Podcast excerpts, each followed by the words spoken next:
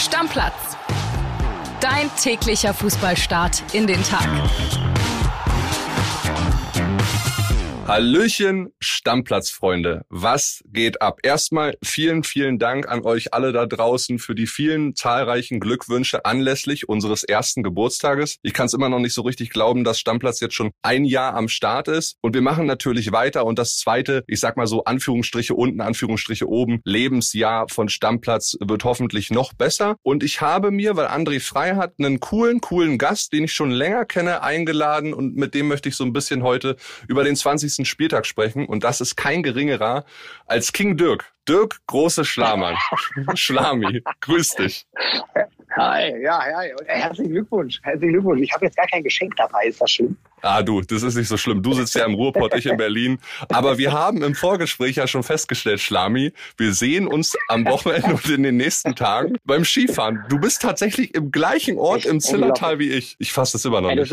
Das ist abgefahren. Das ist wirklich sehr abgefahren. Also wir können uns da auf jeden Fall dann drüber unterhalten, ob ich hier wirklich nur Schluss erzählt habe, wenn wir dann uns morgen sehen, oder ob das alles passte, was, was wir über die Bundesliga so philosophiert habe. Ja, oder das wird dann bei uns die Community beurteilen. Also das ist ein hartes so. Pflaster. Ja. Aber ich bin mir sicher, du machst es ähnlich gut wie Ricardo Basile, den wir vor ein paar Tagen schon mal da hatten für das gleiche Format. Und Schlami, es könnte ja nicht besser sein. Wir beide kennen uns ja aus Schalker Zeiten. Wir haben die Abstiegssaison mitgemacht. Du bist schon ewig auf Schalke. Wie lange schon eigentlich? Nicht mehr. Ah, ich habe früher noch beim Radio ja auch schon Schalke gemacht, also über 20 Jahre auf jeden Fall. Also mich kriegst du nicht mehr klein ich habe schon, ich habe schon alles um mir drauf, oben auf den Schultern. Ja, und heute Abend äh, gibt's dann die Schalker ja. gegen Wolfsburg. Hinspiel war 0 zu 0. Äh, die letzten beiden Spiele hat Schalke ja auch 0-0 gespielt. Einmal gegen Köln, einmal gegen Gladbach. Schlami, bevor wir über das Spiel reden, ich würde dich gerne mal fragen, weil ich ja jetzt schon länger nicht mehr auf Schalke zugegen bin. Vergleich erste Abstiegssaison versus jetzt, was ja auch eine Abstiegssaison werden kann. Klar, man hofft noch. Aber wie ist so dein Gefühl? Ja. Ist die Stimmung schlechter als damals, besser als damals? Wie ist es so insgesamt? Insgesamt? Also damals kam es ja doch, obwohl es dann irgendwann relativ früh durch war, kam es ja schon sehr überraschend. Ne? Also niemand hat da wirklich für möglich gehalten, dass der FC Schalke äh, absteigen könnte. Auch mit der Mannschaft, die damals da war, ne? vom Etat her und von den Namen her. Erstmal gute Einzelspieler, wo man sagen würde, ja, das war dann letztendlich auch das Problem. Da will ich jetzt gar nicht in die Tiefe gehen. Aber da hat das so äh, die ganze Region und den Verein halt äh, getroffen wie ein Schlag. Jetzt ist es anders. Sollte Schalke absteigen, die Wahrscheinlichkeit ist relativ groß, ist der Verein, ich sag mal, gut vorbereitet, wie man, wie man vorbereitet sein kann auf den Abstieg. Aber das Grundgerüst einer Mannschaft würde stehen. Es besteht aus Teilen von Spielern, die jetzt schon da sind, Teilen von Spielern, die bereits ausgeliehen sind, sich gerade Erfahrungen holen in der zweiten Liga, wie Shalanolu oder auch wie Florian Flick äh, oder Piringer kommen alle zurück. Ähm, das heißt, man hat ein, ein, ein Gerüst stehen, was damals gar nicht vorhanden war. Äh, und man ist auch finanziell schon komplett in den Planungen drin, eine Zweitliga-Lizenzierung steht. Das heißt, man ist damals einfach weit voraus und ich glaube, diese Ohnmacht, die es damals gab, die wird es jetzt nicht nochmal geben. Ja, kommen wir mal zum Spiel heute Abend. 2030 mhm. bei den Kollegen von The Zone. Für alle von euch schon mal der Hinweis. Stürmt denn frei für Terodde? Was glaubst du? Also äh, äh, das kann man eigentlich bei ähm, Thomas Reis immer ganz gut raushören. Ich habe den Eindruck, er wechselt wieder im Sturm. Das heißt, wieder von Terodde auf frei. Halte ich diesmal für einen Fehler. Ich glaube, dass das Heimspiel Simon Terodde deutlich mehr gut tut als äh, Michael Frei. Der hat mich auch bisher überhaupt nicht überzeugt auf dem Platz. Wirkt eher wie ein Fremdkörper. Frage ist halt, was ist mit Salazar? Spielt er heute Abend oder nicht? Also gestern auf der Pressekonferenz war Thomas Reis da noch ein bisschen zurückhaltend. Der kann halt dem Schalker Spiel schon dieses gewisse Etwas verleihen, was sie bisher nicht hatten. Also einfach so mal so ein kerniger Pass, wo du im Stadion sitzt und denkst, geil. Ne? Also unter der Woche äh, wirst du sicherlich auch Pokal gesehen haben, äh, Dortmund gegen, gegen Bochum, da steht dann Jude Bellingham, der zaubert dann einmal eben aus dem Fuß, der da so die ganze Abwehr aufschneidet und plötzlich für eine Situation sorgt, die ein Spiel entscheiden kann. Und das hat Schalke halt gar nicht. Und Rodrigo Salazar kann das zumindest. Von daher, meiner Meinung nach, muss er von Beginn an spielen. Aber gegen diese Wolfsburger ist das, ja, ist auch ein Tropfen auf den heißen Stein. Die strotzen vor Selbstbewusstsein. Unter Nico Kovac, auch wenn die letzte Woche gegen äh, Bayern verloren haben, davor die Spieltage haben die einfach so Selbstvertrauen gesammelt. Die spielen mit einem Selbstverständnis vor dem Tor, wenn du so viele Tore geschossen hast. Auch die wollen da oben auch noch angreifen. Ich meine, die müssen gewinnen, um irgendwo europäisch dabei zu sein. Von daher die können das Spiel kommen lassen, die können Schalke erstmal machen lassen und dann äh, Schalke auskontern. Ich glaube, dass Wolfsburg das machen wird, auch wenn Schalke das so Strohhalm noch sieht, aber Wolfsburg ist einfach zu stark. Hau mal deinen Tipp raus zum Schluss. Ich tippe 1 zu 2. Alles klar. Dann lass uns weitermachen mit der Samstags-Nachmittagskonferenz. Natürlich bei dir und deinem Sender. Auch wenn du im Skiurlaub bist. Äh, Sky gerne einschalten ab 15.30 Uhr. Bremen gegen Dortmund. Hinspiel. Wir erinnern uns alle, Schlami 2 zu 3. Dieses irre Ding da am Ende. 89. Erst den Anschlusstreffer, dann zwei Treffer in der Nachspielzeit. Das Gute für Borussia Dortmund. Oliver Burke ist ausgeliehen. Er ist nicht mehr da. Also er könnte ja. dieses Tor jetzt nicht mehr machen. Also ich habe das damals gesehen und habe gedacht, als Auswärtsfan gibt's kaum was Geileres. Ne? Spielst in Dortmund ausverkauft, du glaubst, geht gar nichts mehr und dann zweimal danach spielen. Also ich weiß gar nicht, wie Eskalationsstufen da gerissen werden. Ne? Äh, ist schon ein bisschen abgefahren, aber das würde Dortmund jetzt auch nicht mehr passieren. Glaube ich, ich auch nicht. unter der Woche äh, in Bochum gesehen. Boah, also das ist schon, das ist nicht voll geil. Also es ist nicht dieser Highspeed par excellence, Superfußball, den man so vielleicht dieser Mannschaft auch zutrauen würde. Ich glaube, da ist sie noch ein bisschen tapsig auf dem Bein hier und da. Aber jetzt hat ja Edin Terzic unter der Woche einfach mal die auf Kämpfermodus umgestellt, was man so einer Mannschaft gar nicht zutraut. Da haben die eigentlich gar keinen Bock drauf, würde man denken. Ne? Aber das haben die auch hingekriegt. Die haben so ein bisschen arschig gespielt auch. Ne? Also ja, Mentalität ist da. Machen. Ja, und das hat funktioniert. Ne, also zwischendurch, ich habe mich gefragt, so, boah, hat er das richtig gemacht? Aber letztendlich, wenn du weiterkommst, dann hast du alles richtig gemacht. Und ich glaube, das ist das macht Borussia Dortmund in diesem Jahr vielleicht sogar noch mehr dann aus, dass du so switchen kannst scheinbar. Also sie können switchen zwischen diesem arschigen Kämpfermodus, aber haben auch einfach die Jungs, um richtig tollen Fußball zu spielen. Ne? Ähm, dafür haben sie einfach dann einfach so geile Spieler. Bellingham habe ich gerade schon angesprochen. Auch wenn man dann jetzt sieht, wo welche Metamorphose, glaube ich, Julian Brandt gerade durchmacht hat. Keine Ahnung, was der sich, was der plötzlich morgens zum Frühstück kriegt, aber das möchte ich auch haben das ist dann einfach so richtig cleverer Fußball. Das ist schöner Fußball, wo du denkst, von der eine vom anderen genau, ah, okay, der hat jetzt einen genialen Moment äh, und den passe ich ab. Das, das ist halt schon toll zu sehen. Ja, also ich glaube, Bremen hat da keine Chance. Äh, ich glaube, Bremen wird das verlieren mit 2-0. Das wird André nicht so freuen, der ist nämlich Werder-Fan.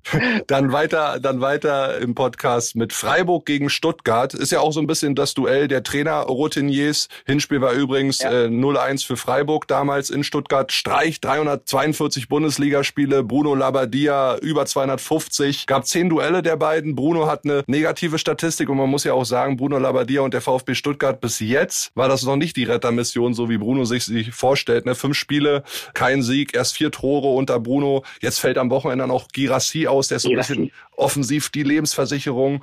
Also auch eher Tendenz Freiburg, hä? Boah, auf jeden Fall, ja, auf jeden Fall. Also das wird auch sehr interessant übrigens für den Abstiegskampf da unten. Ne? Stuttgart ja äh, noch richtig schön unten drin. Also wenn Schalke heute Abend gewinnen sollte und Stuttgart verliert, dann ist, dann ist Schalke vier Punkte dahinter. Ne? Und die Stuttgarter müssen noch nach Schalke und so. Also das wird noch sehr interessant. Ich weiß gar nicht, ich glaube, Girassi ist sogar ein bisschen schwerer verletzt. Ich glaube, das wird nicht bei diesem einen Spiel bleiben. Und da fehlt denen vorne halt eine Menge Geschwindigkeit. Und das brauchst du halt als Kontermannschaft. Ne? Das, das sind sie. Und umschalten und kontern, alles kannst du gegen Freiburg nicht spielen.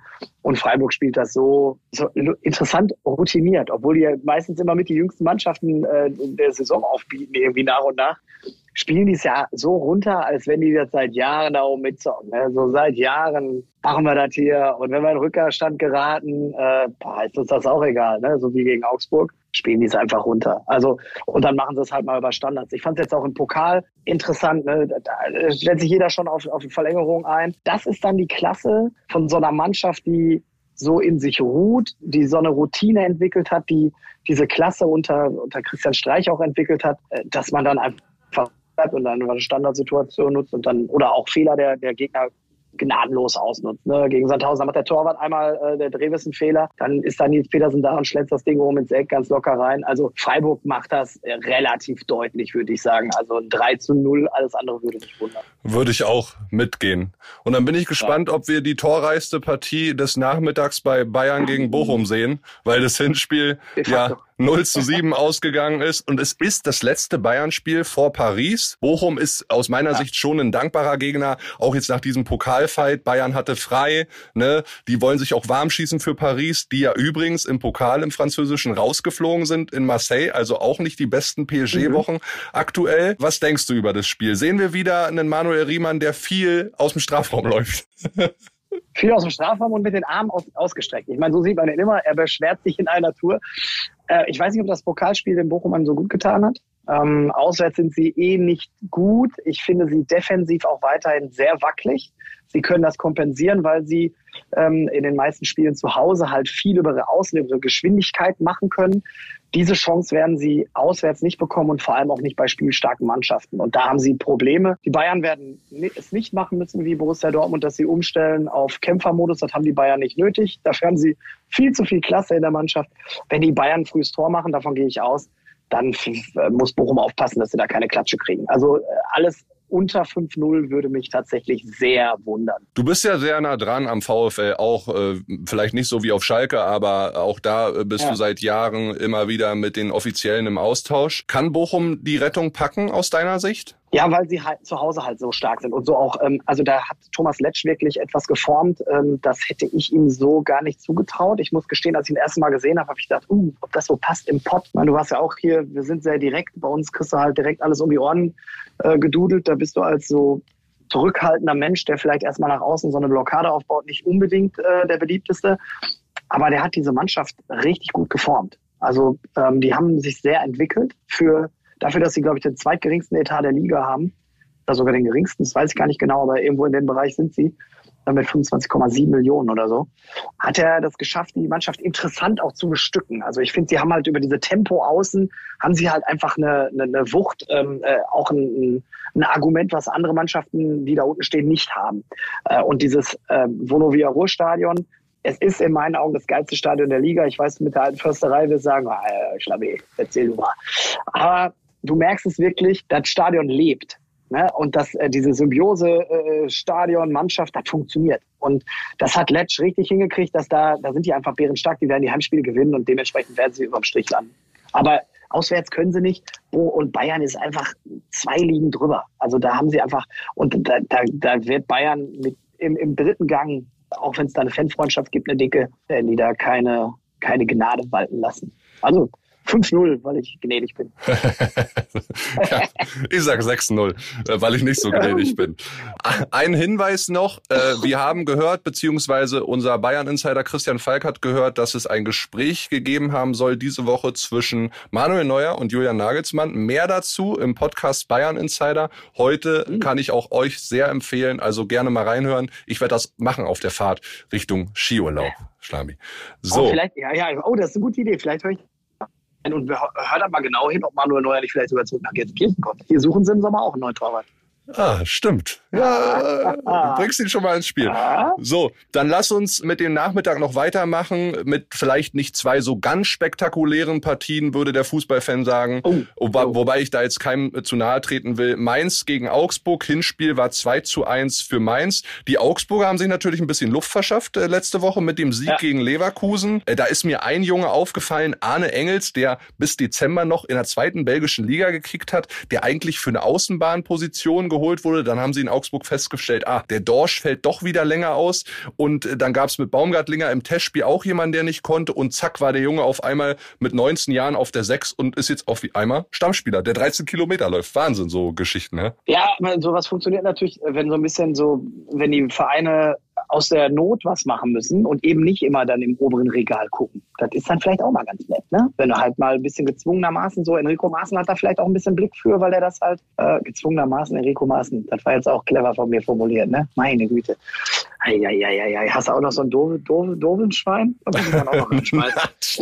Also, äh, was, ich, was, was ich gelesen habe, ich kann es jetzt aber nicht genau sagen. Ey, ich glaube, die Augsburger haben tatsächlich in fünf oder sechs Statistiken ligaweit Negativrekord. Also ich glaube, da geht es um, ich glaube, Ballbesitz, äh, Schüsse aufs Tor und so weiter, sind die überall die schlechtesten der Liga. Und ich habe auch vor dem Restart gedacht, die gehen auf jeden Fall noch mit nach ganz unten rein. Aber sie holen halt diese unexpected Points immer gegen die großen Mannschaften. Gegen Mainz glaube ich nicht. Also ja. Augsburg ist, die haben sich ganz, ganz nett verstärkt. Ne? Da ist ja auch interessanterweise, das wissen die meisten ja gar nicht, durchaus ein bisschen Kohle vorhanden. Ne? Aber diesen Jeboa, das scheint ja ein ganz interessanter Jung zu sein. Wir haben so zwei, drei so Leute, die gar keiner auf dem Zettel hatte. Ne? Vielleicht nicht unbedingt jetzt so aus dem Regal, was du gerade bedient hast, sondern auch, wo sie schon auch ein bisschen, bisschen mehr Fantasie hinter hatten und dann auch was gewollt hatten. Aber sie haben halt diese Transfers gemacht, haben ein bisschen Geld auch in die Hand genommen, was andere Vereine da unten nicht haben. Also ich, ich habe sie in der Vorbereitung im Sommer gesehen, da haben sie mich nicht überzeugt. Also ich glaube nicht, dass sie das gewinnen gegen Mainz, weil Mainz ist irgendwie zu Hause auch irgendwie immer so ganz okay unterwegs, ne? Ja, du hast äh, Vereine angesprochen, die ein bisschen mehr Geld haben. Das ist die letzte Partie von Samstag. Hoffenheim gegen Leverkusen, aber das Geld äh, spricht jetzt nicht so richtig für sich aktuell, weil Hoffenheim natürlich wahnsinnig Probleme hatte. Äh, zehn Sieglos-Spiele in Folge letzte Woche dann nach der Klatsche in Bochum, Breitenreiter rausgeschmissen. Jetzt ist Matarazzo in Amt und Würden. Leverkusen auch die letzten beiden Spiele verloren. Also wer ist der Verein, der am Ende dieses Spiels als wieder Verlierer rausgeht. Was denkst du? Boah, ey, die Frage ist halt, wie sehr hat die Mannschaft in Hoffenheim gegen Breitenreiter gespielt? Ich habe mich gewundert, dass er so lange sich gehalten hat. Ich habe im Winter schon die ersten Signale empfangen, dass es da wohl intern ein bisschen knatscht. Äh, was mich nicht groß überrascht. Ich habe ihn damals in Gelsenkirchen erlebt. Ich glaube, dass er ein guter Trainer ist, aber das Zwischenmenschliche da stolpert er häufig einmal drüber. Und das ist jetzt so die Frage. Manchmal ist dann ja genau in diesem, wenn das so wäre, dann ist natürlich eine, ein Trainerwechsel eine Befreiung für die Mannschaft, die ja ohne Frage, klar, die haben mit Rüther natürlich einen unglaublich guten Spieler verloren, aber trotzdem guckt immer die Mannschaft an, ey, das ist ja eine gute Truppe, ne? Und was die für einen Gurkensalat gespielt haben, ich habe mir das hier in Bochum angeguckt, also das war ja wirklich, das war ja Verweigerung. Also von daher, es kann natürlich sein, entweder spielst du dich, haben sie sich in so eine Spirale reingespielt, wo du nicht mehr rauskommst, ja, aber so ein Trainerwechsel kann ja eine Menge noch bewirken.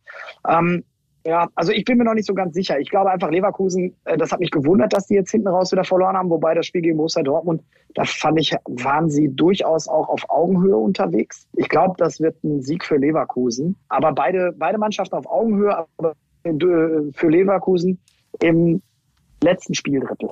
2-0.